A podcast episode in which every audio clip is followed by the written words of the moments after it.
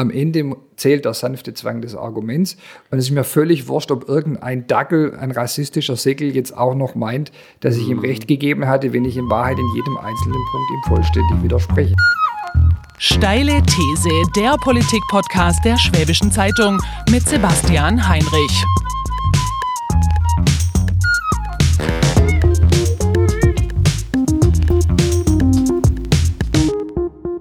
Herzlich willkommen zur Steilen These. Er ist Kommunalpolitiker im Herzen Schwabens und Mitglied der Grünen seit 1996. Er ist Buchautor, regelmäßiger Talkshow-Gast und treibt vielen Parteifronten regelmäßig die Zornesröte ins Gesicht. Mit seinem Facebook-Account erreichte er, Stand Anfang Januar 2020, knapp 50.000 Abonnenten. Von 2001 bis 2007 war er Landtagsabgeordneter seiner Partei in Stuttgart und seit 2007 ist er Oberbürgermeister und in dieser Position verantwortlich für über 90.000 Menschen. Der Siedler Verlag, bei dem sein jüngstes Buch erschienen ist, nennt ihn sogar Deutschlands bekanntesten Oberbürgermeister. Das Buch heißt Erst die Fakten, dann die Moral. Mein Gast bei Steile These, dem Politikpodcast der Schwäbischen Zeitung, ist heute Boris Palmer, Oberbürgermeister von Tübingen. Herzlich willkommen, Herr Palmer. Schön, dass Sie sich die Zeit genommen haben. Vielen Dank für die Einladung. Ich bin sehr gespannt, was dieses Gespräch jetzt bringen wird. Ich auch. Herr Palmer, ich möchte mich heute streiten mit Ihnen über politische Korrektheit. Ein Thema, das uns beide bewegt, mich als Journalisten, weil Sprache das wichtigste Handwerkszeug in diesem wunderbaren Beruf ist und ich mir darüber tatsächlich sehr viele Gedanken mache. Und Sie als Politiker, weil Sie sich oft an der politischen Korrektheit reiben. Sie haben über politische Korrektheit unter anderem in Ihrem 2019 erschienenen Buch geschrieben, Zitat, dass es von der Political Correctness bis zum Versuch der Unterdrückung vermeintlich nicht korrekter Meinungsäußerungen manchmal nur ein kleiner Schritt ist. Meine steile These, mit, dieses, mit der ich in dieses Gespräch gehe, ist, politische Korrektheit ist viel besser als ihr Ruf und darüber möchte ich mich gerne mit Ihnen streiten heute. Aber bevor wir damit beginnen, erstmal ein Erklärstück. Was ist eigentlich politische Korrektheit? Politische Korrektheit oder englisch Political Correctness, abgekürzt PC, kann verstanden werden als ein Programm, Verletzungen einer gesellschaftlichen Gruppe durch sprachliche Diskriminierung, Beleidigung oder Verunglimpfung zu vermeiden, sie also in der herrschenden öffentlichen Meinung zu diskreditieren. Das ist zumindest eine Definition dieses heftig umstrittenen Begriffs. Sie stammt vom Germanisten Gunnar Sandkühler, der sie 2008 in einem wissenschaftlichen Buch zum Thema umrissen hat. Der Ausdruck politische Korrektheit stammt aus den USA, genauer gesagt von der kommunistischen Bewegung im Land. Dort wurde er erst von anderen sozialen Reformbewegungen aufgegriffen und ab den 1980er Jahren auch in Politik und Medien verwendet. Und zwar vor allem mit negativer und polemischer Bedeutung. Anfang der 1990er Jahre taucht der Ausdruck auch in großen deutschsprachigen Medien auf, ebenfalls mit negativer Bedeutung. Ein neuer Sprachterror breite sich aus, steht in einem Artikel der Süddeutschen Zeitung aus dem November 1991 über politische Korrektheit an US-amerikanischen Universitäten. Herr Palmer, mein erstes Argument, mit dem ich in diesen Streit reingehe, und da zitiere ich Sie gleich selbst. Sie schreiben in Ihrem jüngst erschienenen Buch, das ist 2019 erschienen, erst die Fakten, dann die Moral, Sie sprechen sich ja eigentlich selbst dafür aus, dass man bestimmte Begriffe für bestimmte Bevölkerungsgruppen eigentlich nicht mehr verwenden sollte. Und ich zitiere jetzt wieder mal, wir sollten sehr wohl beachten, dass Menschen mit schwarzer, Hautfarbe sich durch Mohrenworte verletzt fühlen. Ich denke aber nicht, dass diese subjektive Aus Verletzung ausreicht, um Sprechern die Verwendung des Wortes zu verbieten. Das ist jetzt das Zitat aus Ihrem Buch. Und ich bin ja bei Ihnen, ähm, dass man die Verwendung dieser Wörter jetzt natürlich nicht gesetzlich verbieten sollte, weil das echt hochproblematisch wäre und auch gesellschaftlich nicht wünschenswert wäre. Aber ich sage, die Entrüstung muss jemand, der das Wort verwendet, schon aushalten müssen. Weil wie soll das sonst zusammengehen, das Wort nicht mehr verwenden zu wollen, weil man einsieht, dass es Menschen verletzt und auf der anderen Seite die Verwendung nicht zu sanktionieren? Wie soll das zusammengehen? Es gibt ganz viele Bereiche, in denen wir eine Art Übereinkunft erzielen, dass bestimmte Dinge eher nicht statthaft sind, ohne deswegen Sanktionen auszusprechen. Die Tischsitten werden nicht durch Sanktionen durchgesetzt und Fastfood hat sich irgendwie auch so als Parallelkultur etabliert. Es wäre ganz schlimm, wenn wir nur sanktionierte Bereiche der Gesellschaft äh, festlegen könnten und alles andere würde nicht funktionieren. Deswegen glaube ich, es muss auch Bereiche der individuellen Abwägung, der Freiheit geben, wo man zwar appelliert und auch wirbt, aber nicht mit Entrüstung oder Empörung reagiert. Im Gegenteil, ich glaube, diese Entrüsterei und diese Empörerei, die uns die ganze Zeit auch durch die sozialen Medien beschäftigt, äh, die führt nur zu neuen Problemen und löst keine vorhandenen. Hm. Ich würde jetzt trotzdem sagen, Antirassismus, und darum geht es ja. Das ist ja zumindest der Beweggrund, aus dem das Ganze entstanden ist, oder einer der Beweggründe, zu sagen, man ähm, baut Diskriminierungen ab. Ich sage, das funktioniert nicht ganz ohne politische Korrektheit, weil das ein so sensibler Bereich ist, der ist ja auch durch unser Grundgesetz äh, geschützt, die, die, die Freiheit von Diskriminierung, dass man nur mit äh, freundlichen Bitten und sagen, bitte liebe Leute, sagt doch bestimmte Wörter nicht mehr, weil sie anderen wehtun, da halt nicht weit, weiterkommt, sondern schon auch sagen muss, wenn jetzt jemand bestimmte Wörter verwendet, um andere Leute zu diskriminieren, dann ähm, muss das auch klar so benannt werden. Und meine These ist eben, die politische Korrektheit leistet da einen guten Beitrag dazu an und für sich. Dabei kommt es aber auf die Absicht an. Mhm in dem Moment, wo jemand absichtsvoll Wörter benutzt, um mhm. andere herabzusetzen, zu beleidigen, zu diskriminieren, bin ich ganz bei Ihnen. Mhm. Da ist auch ein klarer Verweis erforderlich. Mhm. Das ist aber in den allermeisten Fällen, in denen Wörter angeprangert oder die Verwendung von Wörtern angeprangert wird, gar nicht der Fall. Ich sage Ihnen mal ein schönes Beispiel. Äh, Dunja Hayali berichtet in ihrem sehr lesenswerten Buch von der Szene, in der in einer S-Bahn keiner aufsteht, mhm. als ähm, äh, schwarzafrikanischstämmige äh, junge Männer angegriffen mhm. werden, bis auf einen alten Bayern in Ledertracht. Mhm. Und der sagt dann, jetzt lasst mir die Neger in Ruhe. Mhm. Ich würde es für völlig falsch halten, den Mann jetzt wegen der Verwendung dieses offenkundig veralteten, mhm. eigentlich nicht mehr akzeptablen Begriffes zu mhm. kritisieren, sondern ich finde, die Absicht entscheidet an dieser Stelle mhm. klar, dass der Mann zu loben ist für seinen Einsatz. Und da wird einfach maßlos überzogen, denn es wird sehr häufig Menschen, die sich nichts dabei denken ja. und die keinerlei böse Absicht ähm, im Hinterkopf haben, mit der gleichen Entrüstung und Empörung begegnet wie den Rassisten, die absichtlich Leute mhm. verletzen wollen. Und diese Unterscheidung fehlt mir, wenn man nur auf die Begriffe schaut.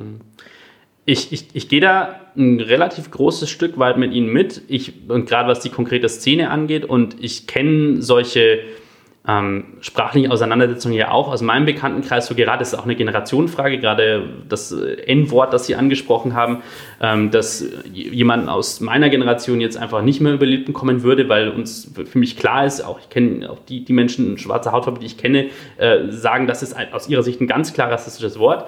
Trotzdem führe ich ja die Diskussionen und sage Menschen, die vielleicht ein bisschen älter sind und die, die damit aufgewachsen ist, dass es sozusagen als neutrales Wort verstanden wurde, sage ich, ey, bitte verwende das nicht mehr, weil du tust damit anderen Menschen weh. Und, äh, aber da bin ich ja bei Ihnen. Das ist genau der Appell, den ich für richtig halte. Mhm. Das ist aber nicht das Wesen der PC. Die PC will schon die Sanktionierung und die Empörung, wenn jemand gegen diese ungeschriebene Regel ja. verstößt. Und da beginnt für mich das Problem, weil man das Gegenteil erreicht. Man erreicht nämlich damit, dass Leute sich abkopseln, mhm. das Verständnis verlieren statt mhm. es gewinnen, sich gegängelt fühlen mhm und außerdem zu Unrecht angeprangert, weil sie subjektiv ja gar nichts Schlimmes mit dem Wort verbinden.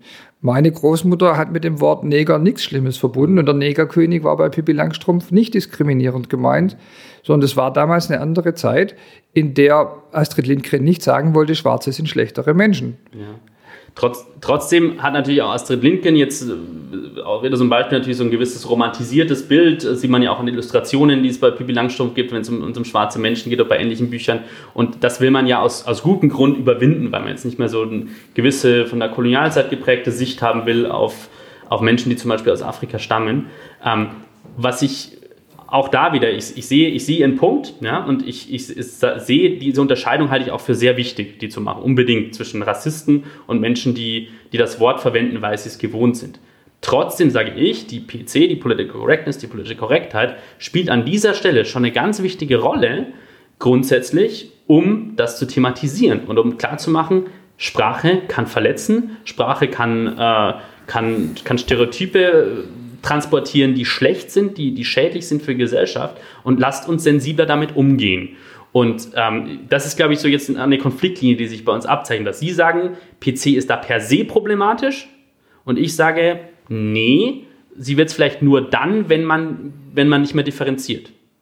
Ich würde es wirklich mit der Frage des Maßes beschreiben. Es ist eine Frage der Mäßigung. Und PC wird im Übermaß eingesetzt. Sie wird so eingesetzt, dass sie das Gegenteil der eigenen Absichten erreicht, nämlich Leute verkretzt auf die andere Seite treibt, ähm, spaltet. Mhm. Und davon rate ich einfach ab. Mhm. Auch wenn ich die Intention, dass wir Menschen nicht verletzen sollten, jedenfalls nicht absichtlich, teile. Mhm. Und ich gehe noch einen Schritt weiter. Dieses Übermaß der PC, das führt auch dazu, dass die Gruppen, die man eigentlich schützen will, neue Probleme bekommen. Okay, sagen Sie mal ein Beispiel dafür. Sie haben ja die, dieses Thema, das nur zur Erklärung, in Ihrem jüngsten Buch ist, glaube ich, das längste Kapitel, wo Sie sich diesem unter dem Titel ähm, Identitätspolitik. Genau. Darauf will ich hinaus. Ähm, genau, was, was, ja, darauf will ich hinaus. Was meinen Sie, was schadet da? Darauf will ich hinaus, und da würde ich gerne unseren früheren Bundespräsidenten zitieren. Der hat das schöne Wort der Kränkungsverschonung in die Debatte eingebracht. Mhm. Also Leute nicht absichtlich zu verletzen, das sollte zivilisatorischer Standard mhm. sein. Aber sich hinzustellen und zu verlangen, wann immer mir irgendwas Kritisches gesagt wird, verbitte ich mir das, weil ich nicht mhm. gekränkt werden möchte und bringe das dann in Verbindung mit meiner Herkunft oder behaupte, das sei Diskriminierung, mhm. das führt zu vielfältigen Problemen. Erstens können sich dann Gruppen, die in dieser sogenannten Opferhierarchie unten stehen, mhm. gegen Kritik immunisieren. Sie verlieren den Anreiz, sich durch Leistung in der Gesellschaft durchzusetzen und es wird ihnen ermöglicht, sich unter Berufung auf ihren Status mhm. Ansprüche in der Gesellschaft äh, zu verschaffen das ist für diese Gruppen dauerhaft schlecht, weil sie damit in einer Abhängigkeitshaltung mhm. ähm, gehalten werden. Und es ist schlecht für die Debattenkultur, um die geht es uns ja auch bei PC, weil sie in der Auseinandersetzung mit jemandem, der in der Opferhierarchie unter ihnen steht, nicht mehr offen sprechen können. Mhm. Was meint es ganz konkret? Ein Beispiel aus jüngerer Zeit. Äh, eine sogenannte Influencerin, Enisa Armani, mhm. hat letztes Frühjahr anscheinend eine nicht so gute Performance abgeliefert und wurde von einer, genau. wurde von einer Spiegel-Korrespondentin namens Anja Rützel dafür gerügt. Mhm. Enisa Amani hat sich nicht gewehrt, indem sie die Qualität ihrer äh, Darbietung gerechtfertigt hat, sondern sie hat Anja Rützel, die danach erstmal von einem Shitstorm im Internet überzogen wurde, ja. äh, vorgeworfen, ihre Kritik sei Ausfluss von Rassismus. Mhm. Und wenn wir dahin kommen, dass der Status, die Gruppenzugehörigkeit bestimmt, mhm. wie Kritik geäußert werden kann, was wir noch sagen können, was wir miteinander verhandeln und besprechen können, mhm. dann ist der äh, öffentliche Diskurs eigentlich tot. Mhm. Dann ist maßgeblich, welche Hautfarbe sie haben. Ähm, äh, ob sie äh, Sonderrechte reklamieren können oder Sondervorsichten walten lassen müssen und wir kommen gerade nicht zu einer gleichen und freien Gesellschaft, sondern wir zementieren die Unterschiede nach Herkunft, Hautfarbe und Rasse im Namen des Antirassismus. Und das ist genau dieses Übermaß, das ich in der PC als Problem zunehmend mehr diagnostiziere, vielleicht auch, weil ich von dieser Dauertrommelei, dass ich ein Rassist und ein Nazi und ein Rechtspopulist mhm. sei, jetzt die letzten Jahre so hart betroffen mhm. wurde, dass es mir mehr auffällt. Es ist aber ähm, ich, ich, auch da wieder gehe ich, gehe ich zu, einem, zu einem weiten Teil mit Ihnen mit, weil ich natürlich auch sage, dass es niemandem dient, wenn man das banalisiert ja auch den Rassismus, der ein, eine ganz furchtbare Erfahrung ist und eine leider auch in Deutschland auch mörderische Realität ist.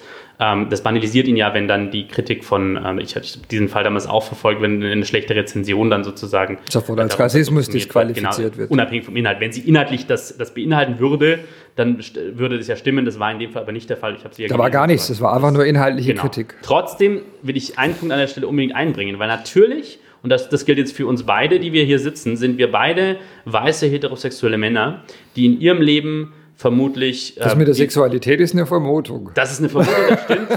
Okay, das war jetzt eine Unterstellung von mir, das stimmt.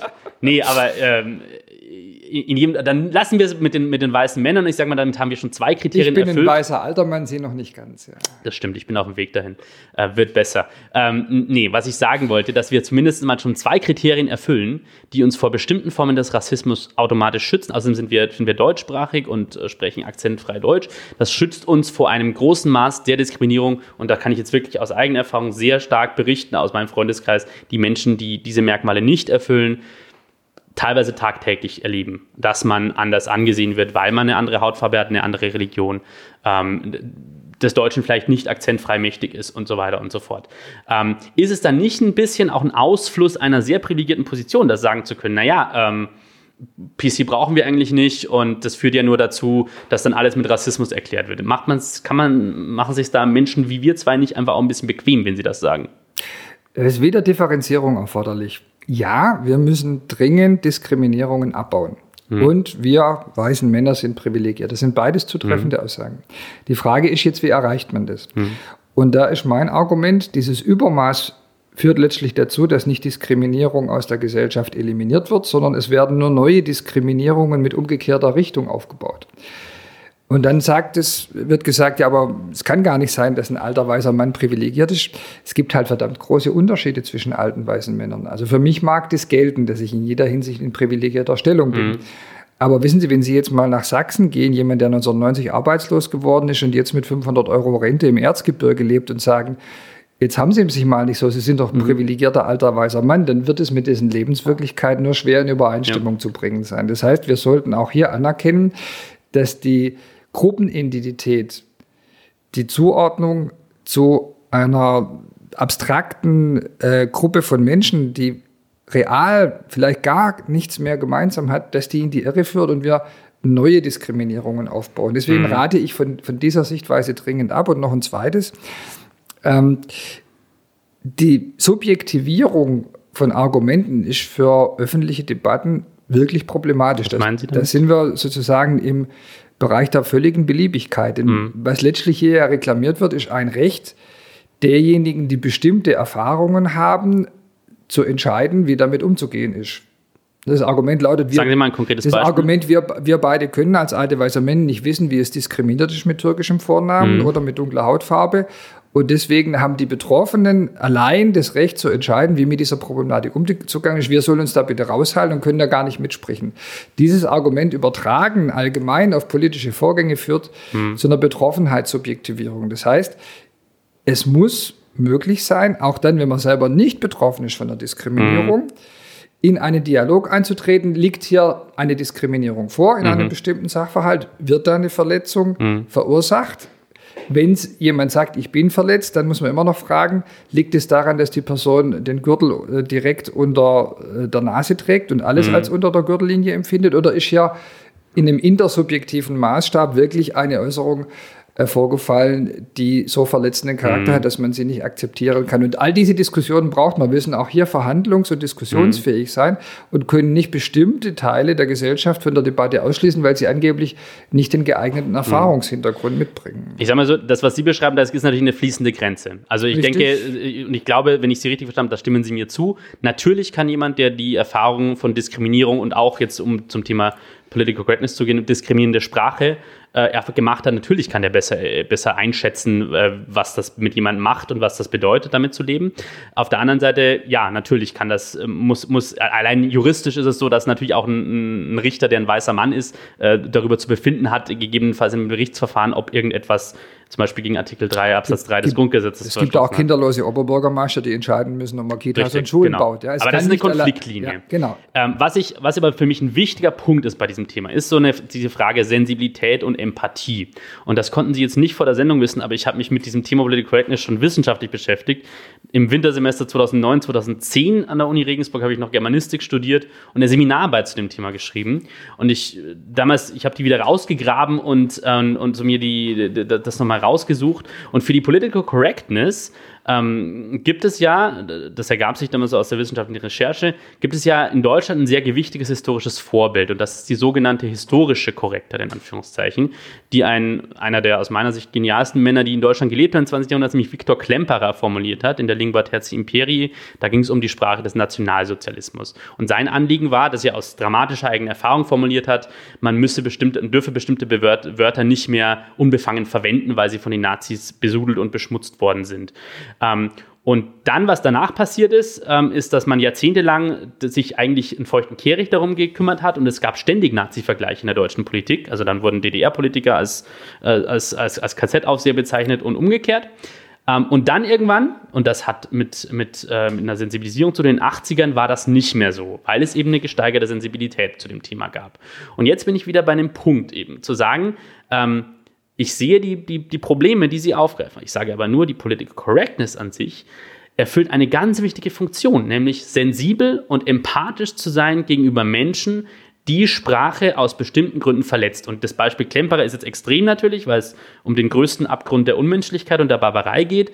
Ähm, aber das, das ist natürlich auch in gewissem Maß übertragbar eben auf, auf andere Formen des Rassismus und der Ausgrenzung. Mhm. Ähm, dass man eben, wie gesagt, bestimmte Begriffe für äh, Menschen mit einer körperlichen Behinderung, mit ähm, mit, einem, mit einer nicht deutschen Herkunft und so weiter und so fort eben nicht verwendet, weil man weiß, bei diesen Menschen löst das Verletzung aus. Und es geht um Sensibilität und Empathie. Und wie gesagt, aus meiner Sicht, Political Correctness erfüllt da einfach eine wichtige Funktion und hat in Deutschland auch schon echt viel Gutes bewirkt. Wir sind gar nicht so weit auseinander, das merken wir jetzt in der Debatte. Es geht mir nur ums Maß. Ich bin kein Gegner der Political mhm. Correctness, mhm. sondern des Einsatzes der Political Correctness im Übermaß. Und wenn ich ein Beispiel aufgreife, mhm. dann ist es in dem Fall ja so, dass es gar nicht mehr um Sensibilität im Sprachgebrauch gegenüber einer bestimmten identitätspolitischen Gruppe geht, sondern eigentlich darum, äh, dass man mit der eigenen Geschichte einen Umgang finden muss. Mhm. Und äh, jetzt habe ich den jüdischen Großvater, aber mhm. die betroffenen Gruppe ist extrem klein. Also es geht nicht darum, dass man Anwesende verletzt, sondern dass man sich bewusst ist, was da ja. historisch gesehen ist. ist eine leicht andere Dimension in dem Segment, wo die PC hauptsächlich eingesetzt wird, also in der identitätspolitischen Debatte, ist mein letztes Argument, dass es, es sich gegen die offene Gesellschaft zu richten beginnt. Dass nämlich mit der PC nicht versucht wird, sensibel und empathisch zu sein, sondern Debatten gar nicht mehr zuzulassen, sie von vornherein zu unterbinden, abzuwürgen und dann interessanterweise ohne jede Sensibilität bestimmten Gruppen, die man halt nicht als äh, schutzwürdig mhm. betrachtet, mit härtesten Vorwürfen entgegenzutreten und völlig belanglos äh, sie wiederum abzukanzeln mhm. und auszugrenzen, äh, ohne dabei irgendeine Rücksicht auf mhm. deren Verletzung zu nehmen. Sondern denen sagt man dann, ja, das habt ihr euch verdient, weil mhm.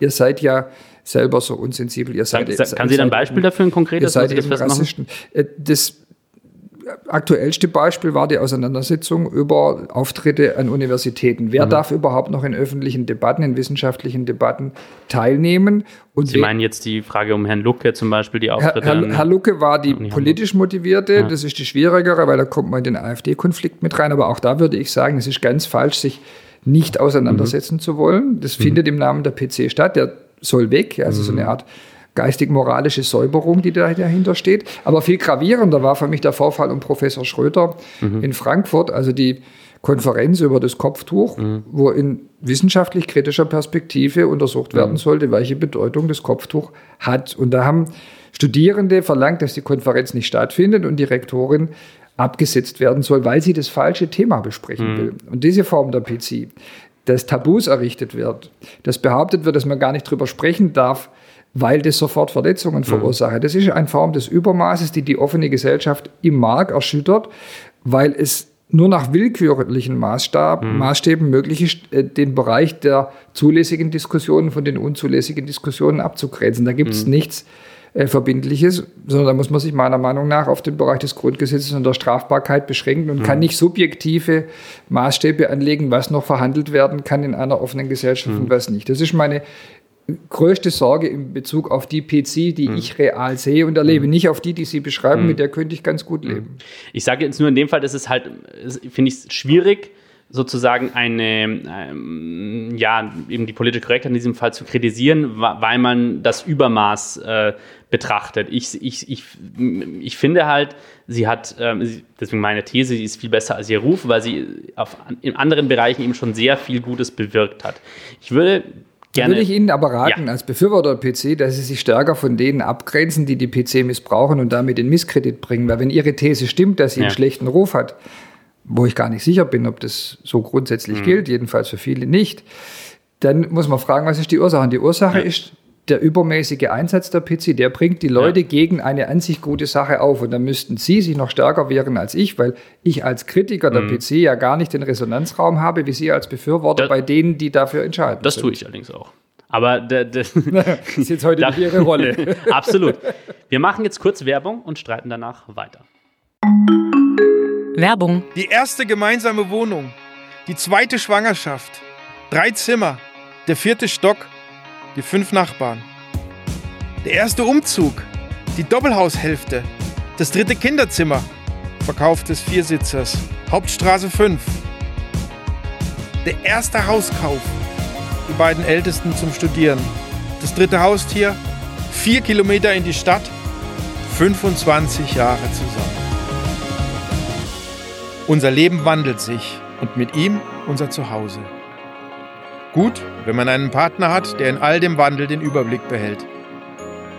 Bauerimmobilien.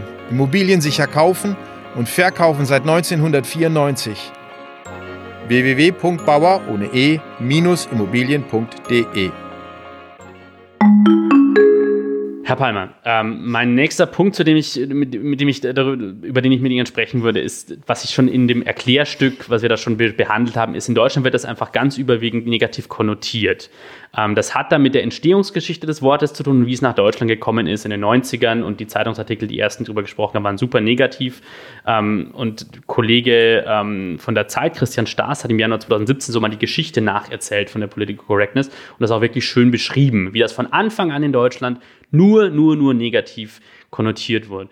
Und das hat aus meiner, in meiner Wahrnehmung dazu geführt, ähm, ja, Sie haben vollkommen recht, es gibt übereifrige, sagen wir mal im positivsten Sinne, bis sehr intolerante Menschen auf der linken Seite gerade des politischen Spektrums, die jede äh, Äußerung, die jetzt nicht ihrem Verständnis von Political Correctness entspricht, für physische Gewalt halten quasi. Das ist richtig. Ich sage aber, die Reaktion darauf auf der anderen Seite ist teilweise maßlos überzogen, weil aus meiner Sicht wird da sowas wie ein, so ein Phantom einer Sprachdiktatur geschaffen, die nicht existiert. Ja, es gibt diese Auswüchse und ja, ich, ich weiß ja von Ihnen, dass es, sie, dass es Sie auch sehr persönlich und sehr hart betreffen und das äh, finde ich in keiner Weise haltbar.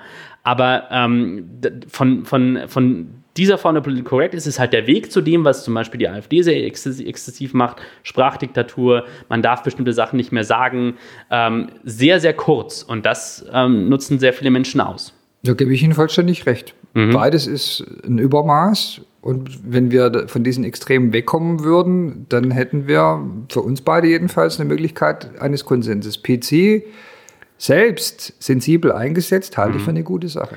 Aber tragen Sie zum Beispiel mit, mit, mit Ihrer Kritik daran, die Sie ja sehr öffentlich immer vorbringen. Und Sie haben ja auch schon Äußerungen, die so ein bisschen in diese Richtung Sprachverbote, Diskursverbote äh, geht, gemacht. Tragen Sie nicht dazu bei, dass Sie dieses Argument der Rechtsextremen anschlussfähig in der Mitte der Gesellschaft machen?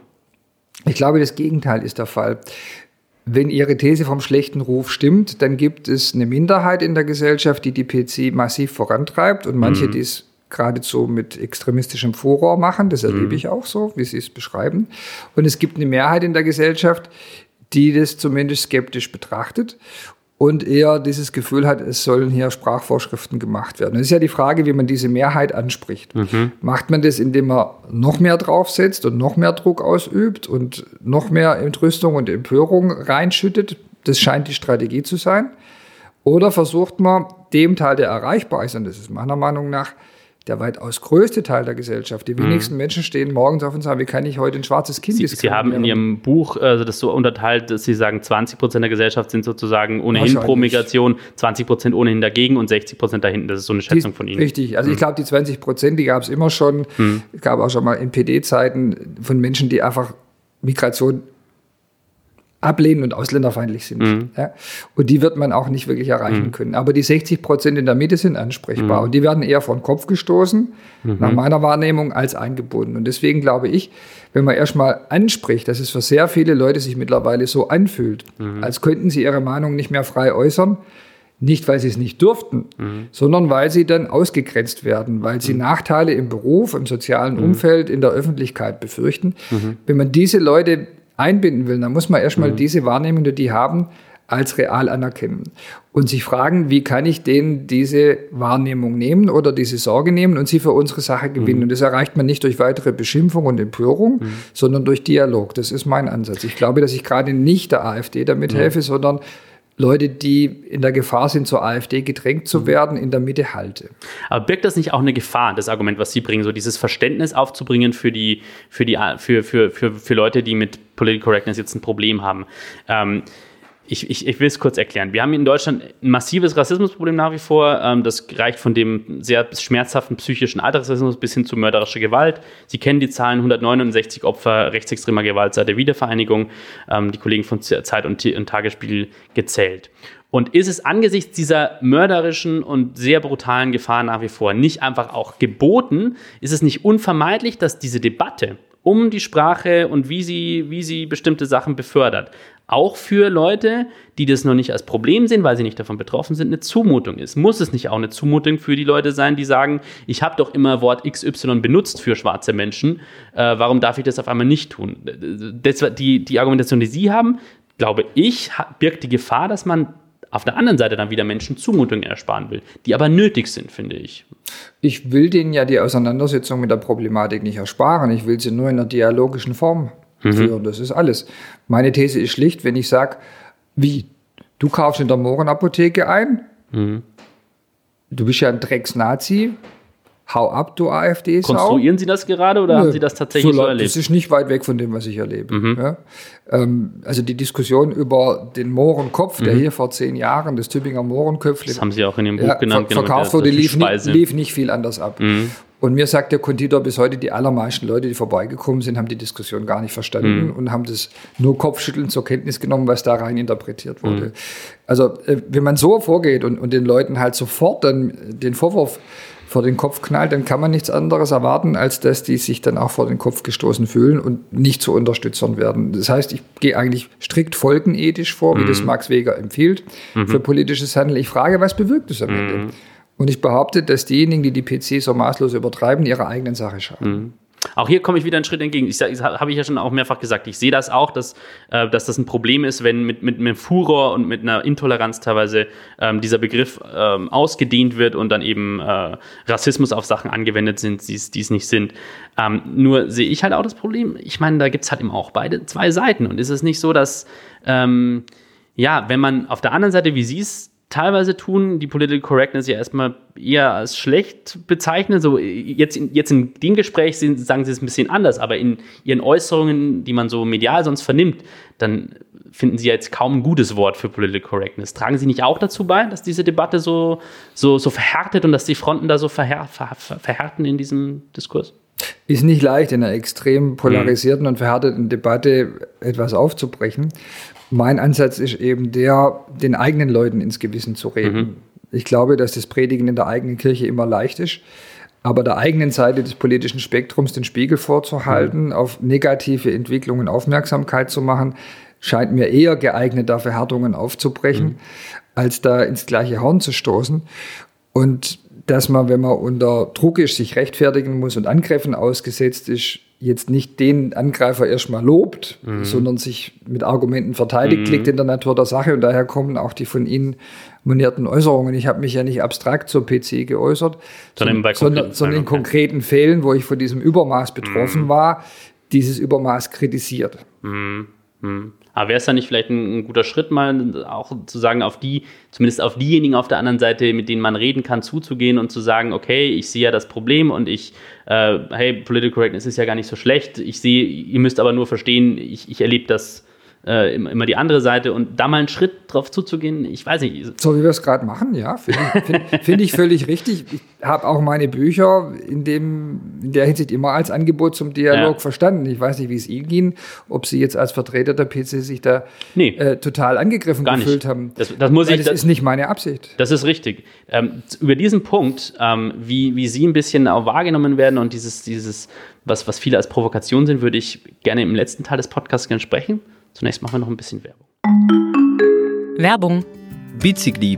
La bicicletta. Velocipede. Le vélo. Head feet. La bicicletta. Ovai bicycle. The bike. Bicyclette. Der Roschgeppel. Dein Fahrrad trägt viele Namen. Und dein Fahrrad hat Freunde. Bei den Fahrradprofis in Ravensburg und Biberach. Herr Palmer, Sie haben jetzt gerade über Ihre Bücher gesprochen. Und ich habe ja äh, Ihr letztes jetzt, jetzt äh, mit Vorbereitung des Podcasts auch gelesen. Und ähm, bin ja selber auch durchaus der Ansicht, dass ihnen oft Unrecht getan wird, weil die Thesen, die sie in Büchern ausbreiten, ja sehr differenziert sind. Auch bei diesen sehr umstrittenen Themen wie Kriminalität äh, in bestimmten ähm, Flüchtlingsgruppen oder Anteilen. Sie, sie, sie kreisen das ja klar ein auf eine problematische Gruppe. Sie sagen ja immer sehr explizit, dass sie eben verhindern wollen, dass, dass Rassismus entsteht und sich ausbreitet und so weiter und so fort. Ähm, Trotzdem frage ich mich natürlich als Bürgermeister, Oberbürgermeister, der zuständig ist für über 90.000 Menschen und dafür verantwortlich ist und der sehr gerne, ist meine Wahrnehmung, diese Kunst der Provokation nutzt, um eine gewisse Aufmerksamkeit zu erzeugen. Ähm, schaden sie dann nicht ihrem Anliegen, dass sie ja in der, in der Stadt, äh, das ist ja relativ in breiten Schichten anerkannt, dass sie kommunal eigentlich gar nicht so eine schlechte Arbeit machen. Sie sind, äh, wenn ich das richtig im Kopf habe, der beliebteste oder einer der beliebtesten Oberbürgermeister, auf jeden Fall den Beliebtheitswerten Deutschlands. Ähm, Tübingen ist jetzt nicht eine Stadt, die, die am Rande des Ruins steht, um, um, mal so auszudrücken. Schaden, nicht, sie, schaden Sie da nicht äh, ihr, ihr, Ihrem Anliegen, das ja sein muss, eine Gesellschaft zusammenzuhalten, eine Stadtgesellschaft, wenn Sie immer wieder als der Palmer, der ähm, in die Talkshows geht und dann einen rausknallt gegen die, gegen die, die politische Korrektheit? Das ist die Frage nach der richtigen Strategie. Das Ziel beschreiben Sie so, wie ich es auch für mich sehe, nämlich mhm. die Gesellschaft zusammenhalten. Was spaltet sie? Meine Wahrnehmung ist, es gibt zu wenig Widerspruch gegen die spaltenden Tendenzen der Identitätspolitik, mhm. bei der die PC nur ein Instrument ist. Und es bedarf einer Debatte über deren Konsequenzen, und zwar gerade vom liberalen linken Spektrum mhm. ausgehend. Denn das rechte Spektrum ist an dieser Debatte gar nicht diskursfähig. Mit rechts meinen Sie jetzt immer die, die Rechtsextremen? Die Rechtsextremen. Also, die, ja. also mit der AfD braucht man nicht darüber mhm. reden, weil die dieses Thema nicht ernsthaft betreiben, mhm. sondern die sind an Spaltung interessiert. Mhm. Spaltung zahlt bei denen ein. Je gespaltener die Gesellschaft ist, umso mehr Stimmen für die mhm. AfD. Einfache Gleichung. Mhm. Für uns ist es anders. Und meine Wahrnehmung ist, dass diese Spaltung von unserer Seite des Spektrums unbewusst vertieft wird und mhm. damit der anderen Seite nützt. Und da jetzt beiseite zu stehen und das zu beobachten, diese äh, These äh, für sich selber als richtig zu erkennen und zu schweigen, das liegt mir jetzt tatsächlich naturell nach nicht. Und mhm. dass ich eher zu klaren und verständlichen und deutlichen Worten neige, stimmt auch. Da bin ich aber jetzt auch der Auffassung, wenn man so in der politischen Debatte sich umhorcht, was einem jetzt äh, mehr fehlt, noch mehr Leute, die um alles drumherum reden können, den heißen Brei irgendwie vermeiden, schöne politische Sprechblasen entwickeln, äh, politisches Marketing zustande bringen, die man auf nichts festnageln kann und mhm. heute dies und morgen jenes sagen oder vielleicht noch ein paar Leute, bei denen man sich darüber ärgert, was die sagen und, und auch mal aufregt, die aber erkennbar eine eigene Haltung vertreten dann gibt es an dem ersten Typus Politiker ein ausreichendes Angebot. Da muss jetzt nicht ich auch noch konformiert werden. Da haben Sie vollkommen recht, Herr Palmer. Trotzdem ist es ja ein Unterschied, ob man, äh, ob man streitbare Meinungen in die Debatte reinbringt ähm, oder ob man eben gegen bestimmte Gepflogenheiten der Political Correctness aus meiner Sicht ver verstößt. Das ist ja ein gewaltiger, ein gewaltiger Unterschied. Und die Frage ist ja tatsächlich so, ähm, ja. Tue, tue, ich das, indem ich sie kritisiere? Ist das auch schon nicht PC? PC nee, nee, nee, das meinte, ich, das meinte ich gar nicht. Ich sage ja nur, sie spielen schon, also das ist meine Wahrnehmung, Sie können es gerne anders darstellen, aber sie spielen ja schon gerne mit dieser, mit dieser, hm, wie soll man sagen, mit der Aufregung, die bestimmte Äußerungen hervorrufen. Das nutzen sie ja schon immer wieder auch gezielt, um gewisse Aufmerksamkeit auf sich oder auf bestimmte Themen zu lenken. Oder, stimmt, oder, oder bin ich da jetzt böswillig? Stimmt, aber macht es nicht jeder Journalist, der eine Überschrift über einen Artikel formuliert? Wie oft ja, habe ich schon beim Weiterlesen, Weiterlesen, festgestellt, dass die Überschrift gar nicht gedeckt ist vom Inhalt, sondern mich so nur, zum, teilweise, nur zum Lesen bringen Aber sollte. es ist natürlich ein Unterschied, ob ich jetzt äh, bei, bei einer Zeitung mit vier Buchstaben arbeite und, und böswillig ähm, bestimmte Sachen verdrehe, um einen Artikel zu verkaufen. Das machen nicht nur die, das machen auch andere. Das ist tatsächlich dann das falsch. Immer mehr, das ist handwerklich Netz, falsch. Ne? Das ist handwerklich falsch, da gebe ich schon vollkommen recht. Und da, ich, ich bin ja auch ein großer Fan von guter Medienkritik. Ähm, aber es ist natürlich ein Unterschied, ob man jetzt Sachen zuspitzt, um sie zu verkaufen. Das müssen Politiker genauso tun wie Journalisten. Ja, das, das, ist richtig. So, Oder, ne, so nehme ich es wahr. Beziehungsweise zuspitzen ist vielleicht sogar das falsche Wort. Ich, ich würde sogar sagen, zuspitzen ist schon verkehrt, aber bestimmte Sachen auf den Punkt zu bringen, um ja. sie zu verkaufen. Ja. Ähm, oder ein Unterschied ist, einen jemanden was, ähm, was vorzumachen, was so nicht stimmt. Oder und in Ihrem Fall würde ich eben sagen, ich habe schon das Gefühl, dass Sie manchmal die Grenze überschreiten zwischen einem legitimen Anspruch, ich will jetzt aus Tübingen heraus auf ein Problem aufmerksam machen, das wichtig ist für ganz Deutschland oder sogar darüber hinaus, und dem ich provoziere jetzt, weil ich halt gerne Hätten Sie da ein Beispiel, dass ich es einmal verstehe? Also wo hatten Sie diesen Eindruck? Ja, äh, ganz konkret dieses Thema, wo ich die, die, die Meinung habe, war diese Nummer mit der, mit der Bahnanzeige. Kurz zur Erklärung, das war letztes Jahr, das beschreiben Sie auch in Ihrem Buch, das war okay. wahrscheinlich, Sie sagen, das war der größte Shitstorm, den Sie so bisher wahrgenommen haben. Ähm, Einer der größten. Genau. Fand ich auch da, muss ich vorausschicken, ich fand jetzt da auch manche Reaktionen vollkommen überdreht und ich halte es ist auch das, um klar zu machen, ich halte es für völlig viel am Platz, sie als, als Rassisten oder, oder Nazi zu bezeichnen. Das ist für, aus meiner Sicht vollkommen inakzeptabel. Und wer sich die Mühe macht, zu lesen, was sie schreiben, kann vernünftigerweise auch nicht zu der Ansicht kommen, finde ich. Ähm, ähm, aber die Art und Weise, diesen Post loszulassen, in dieses Wespennest reinzustechen, weil es, nochmal zur Erklärung, es ging ja damals um diese, um diese äh, Anzeigen der Deutschen Bahn, auf der von vier Leuten, ich glaube, sie bezogen sich damals auf die Webseite, wo es um die Ticketbuchung geht, von vier Leuten, die abgebildet waren, drei Menschen ähm, nicht weiß waren, sagen wir es mal so. Es waren sechs Leute, fünf waren nicht weiß. Oder so, oder so. Alle genau, sechs so hatten Migrationshintergrund. Genau. Ja. Und sie haben damals gesagt, sie wussten auch nicht, dass damals dann Prominente drunter waren, Nelson Müller unter anderem, Nasan Eckes, ähm, und haben dann eben diesen Post geschrieben, ich zitiere es jetzt sinngemäß, der so hieß, welche Gesellschaft soll das abbilden, vorangeschickt, der Shitstorm wird unvermeidlich sein. Mit dieser Voranschickung haben sie ja auch schon gesagt, dass sie genau, dass sie relativ gut wissen, dass das äh, Empörung lostreten wird. Und ich frage mich halt, Warum? Also was, zu was hat das im Endeffekt gebracht? Hätten Sie die Debatte, die Sie anstoßen wollten, Sie wollten ja damit die Debatte anstoßen, ähm, ja, ich fasse es jetzt kurz zusammen, wenn man nur noch Menschen mit Migrationshintergrund darstellt, bildet man die Gesellschaft nicht korrekt an und riskiert andere wiederum auszugrenzen. Das ist eine Debatte, die aus meiner Sicht absolut legitimerweise anstoßen kann, nur die Art und Weise, wie Sie es getan haben. Welches Land soll das abbilden?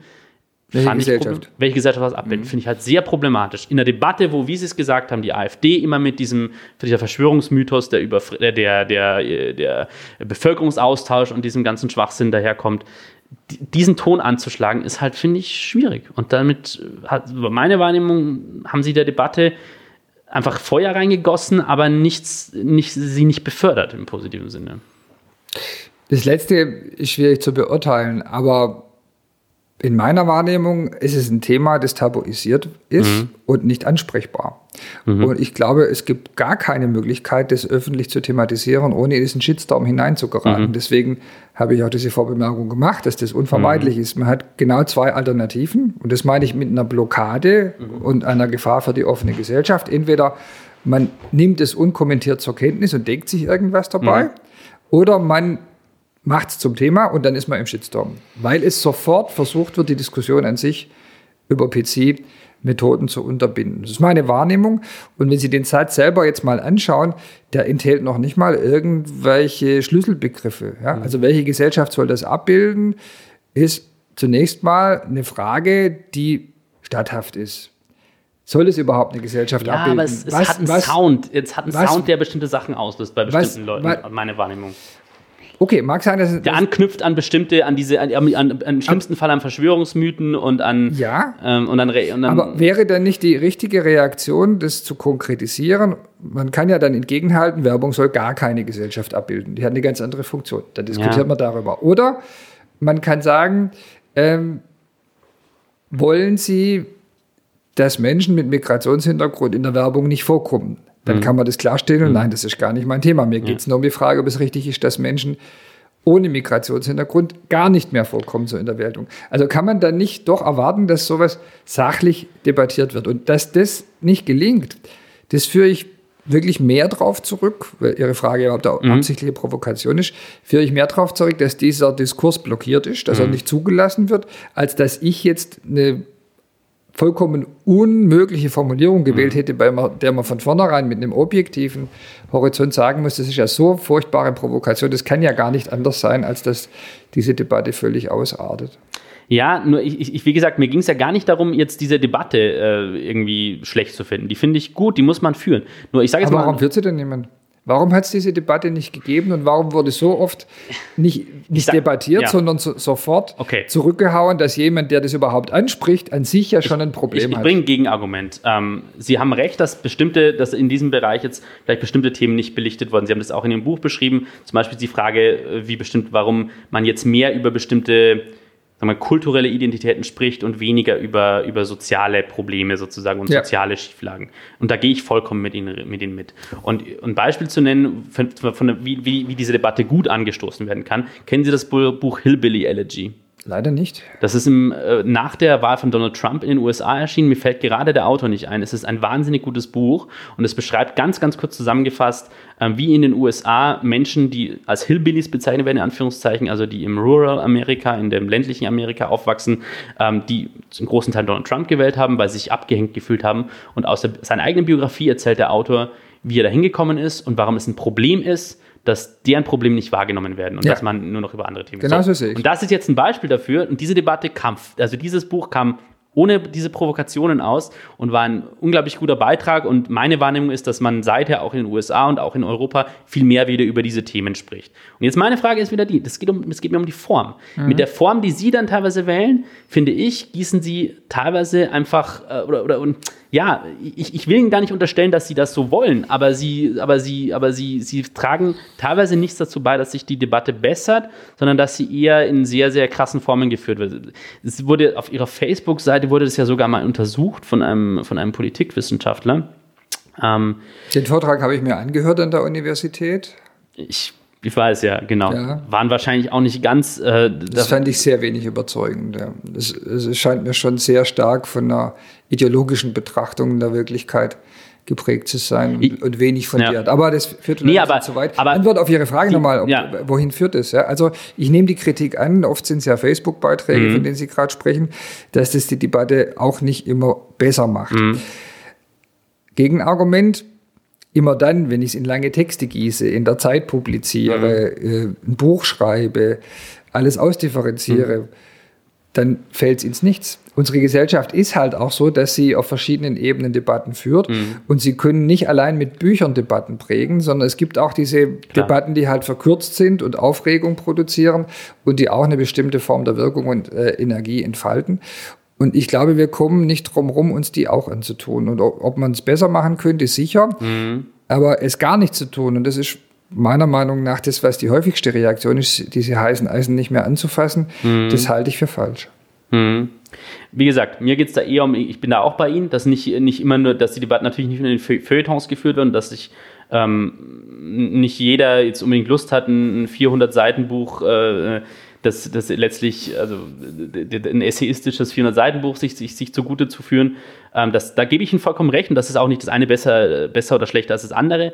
Nur wie gesagt, das ist halt immer aus meiner Sicht eine Frage des Tones und ich, ich denke, Sie, Sie überschreiten da halt oft gerne Grenzen und auch das nicht, muss nicht per se schlecht sein, aber ich finde halt teilweise, wie Sie es tun und wie Sie mit diesem Thema Political Correctness umgehen, ist nicht der Debatte förderlich. Ich wollte eben ein letztes Argument jetzt in die, in die Arena werfen, ähm, warum ich das für, für problematisch führe und warum ich für Political Correctness per se erstmal bin. Ähm, und zwar ist es meine Wahrnehmung, ähm, ich war als politischer Journalist jetzt schon mehrfach auf, auf Veranstaltungen der AfD, ähm, politischen Aschermittwoch in, in Bayern und, ähm, und auf dem Parteitag vergangenes, also im Jahr 2018 in Augsburg. Und da ist es wirklich krass, wie stark dort dieses, äh, dieser Begriff Political Correctness als Feindbild gesehen wird. Da gibt es ja, die kennen Sie wahrscheinlich auch, diese Tassen mit durchgestrichen PC und Buttons und hm, ähm, das ist absolut wirklich total präsent da. Und ähm, daraus ähm, speist sich so meine Wahrnehmung, dass natürlich dieser Kampf gegen Political Correctness, dieser absolute Kampf dagegen und dieses, äh, dieses Reizwort abzulehnen und so weiter und so fort, gab es auch in den 90er Jahren schon bei der, äh, der Rechtszeitung Junge Freiheit schon so Buttons gegen Politiker, so Anti-PC-Buttons, dass das gerade die Menschen am lautesten tun, die einfach den Widerspruch, und das muss man so klar sagen, in manchen Fällen für ihren Rassismus und ihre diskriminierenden Äußerungen nicht aushalten. Und eben das Problem, wie gesagt, nochmal, um es nochmal klarzustellen, das unterstelle ich Ihnen in keiner Weise. Aber sie docken natürlich, ob sie es wollen oder nicht, an genau diese Diskurse an, an genau diese Leute an, die sagen, Political Correctness lehne ich ab, aber eigentlich magen, eigentlich, eigentlich meinen, ich würde aber gern nach wie vor alle Menschen, die einen türkischen Nachnamen haben, gern beleidigen und ich würde gern nach wie vor alle Menschen, die, die, die, die, die, die schwarz sind, schlechter behandeln, als die, die weiß sind ist aber eine Dilemmasituation, die Sie da beschreiben. Das ist so, die fühlen sich zu Unrecht von mir legitimiert oder berufen sich mhm. sogar auf mich, indem sie bestimmte Halbsätze halt mhm. rausgreifen und sagen, der Palmer hat es ja auch gesagt. Und das ist eine unerwünschte Nebenwirkung meiner Äußerung, gebe mhm. ich Ihnen recht. Dummerweise ist es aber halt so, dass ich immer, wenn ich dem Übermaß, von dem wir ja auch beide sagen, es existiert, widerspreche, ganz automatisch ein solch missbrauchfähiges Zitat mhm. liefere. Das lässt sich gar nicht vermeiden, weil ich widerspreche ja etwas, das von denen mit PC vollständig identifiziert wird. Das heißt, da bin ich letztlich Opfer einer Diskursverkürzung, gegen die man sich gar nicht wehren kann, außer durch Schweigen. Und dann wiederum lässt man eben denen, die die PC meiner Meinung nach kaputt machen, indem sie übertreiben, freien Lauf, weil jeder Widerspruch gewertet wird als Unterstützung der falschen Seite in der Debatte. Ich glaube, man muss sich letztlich davon frei machen, dass man ähm, von anderen falsch zitiert oder missbraucht oder als Kronzeuge benutzt werden kann, sondern auf die Kraft der Argumente vertrauen. Mhm. Da bin ich echt bei Habermas. Am Ende zählt der sanfte Zwang des Arguments. Und es ist mir völlig wurscht, ob irgendein Dackel, ein rassistischer Säckel jetzt auch noch meint, dass ich mhm. ihm Recht gegeben hatte, wenn ich in Wahrheit in jedem einzelnen Punkt ihm vollständig widerspreche. Mhm. Und ich muss Ihnen ja, zu, ich muss Ihnen ja jetzt zugutehalten, dass Sie gerade auf Ihrer Facebook-Seite ja ähm, das fand ich bemerkenswert, dass sie ja ähm, den Menschen gerade sehr viele Zumutungen auch bieten, weil sie ja zum Beispiel bei anderen Positionen ja völlig konträr sind zu deren Linie, was das Thema erneuerbare Energien, ähm, Kampf gegen den, gegen den Klimawandel ähm, und so weiter und so fort. Da, da, da, da, konfrontieren sie ja vermutlich auch Menschen, die sonst nicht mehr damit in Berührung kommen, mit, mit völlig anderen Standpunkten. Da gebe ich an, an der Stelle, ähm, das ist aus meiner Sicht äh, so ein positiver Nebeneffekt von der Tatsache, dass. Da findet eine Debatte genau. statt zwischen Polen, die es sonst gar nicht gibt in genau, der Gesellschaft, genau. weil jeder das, in seiner Tunnelblase Das, das will ich Ihnen unbedingt zugutehalten. Das ja. hab ich ich habe mir ja lange Ihren Facebook-Account jetzt angeschaut vor der Recherche und wirklich so mal die Diskussionen angeschaut. Da, da, da, da, gebe ich Ihnen einen Punkt. Ähm, nur sage ich auch, und das jetzt als fast fertig studierter Sprachwissenschaftler tatsächlich, ähm, dass ja Sprache und gerade Sprache in der Politik ja immer, also nie was Festes ist. Das kann man ja, man kann ja um Begriffe kämpfen, man kann sie erobern und das ist oft in verschiedene Richtungen passiert in der Geschichte, gerade in den letzten Jahrzehnten. Aber ähm, wäre es dann nicht einfach die bessere Art und Weise zu sagen, das, was wir beide als übermäßig und als, als radikal ablehnen, also dieses bestimmte Sachen alles ist, äh, der, der Palmer ist ein Rassist sozusagen, ja, was ich, was ich für unzulässig und, und vollkommen falsch halte und für verunglimpfend. Ähm, da bin ich, bin ich ganz bei Ihnen. Dass man sagt, das ist eigentlich, das hat, das ist keine Political Correctness mehr, sondern das ist halt einfach Intoleranz. Und die Political Correctness, so wie ich sie verstehe, ist halt einfach, ähm, ja, das ist, ähm, das ist. Ähm, Finde ich ein schönes Schlusswort. Ihre Political Correctness das gefäl gefällt genau. mir, die kann ich unterschreiben. Das, was missbräuchlich daraus gemacht wird, halte ich weiterhin für falsch. Herr Palmer, herzlichen Dank, dass Sie sich mit mir gestritten haben. Gerne.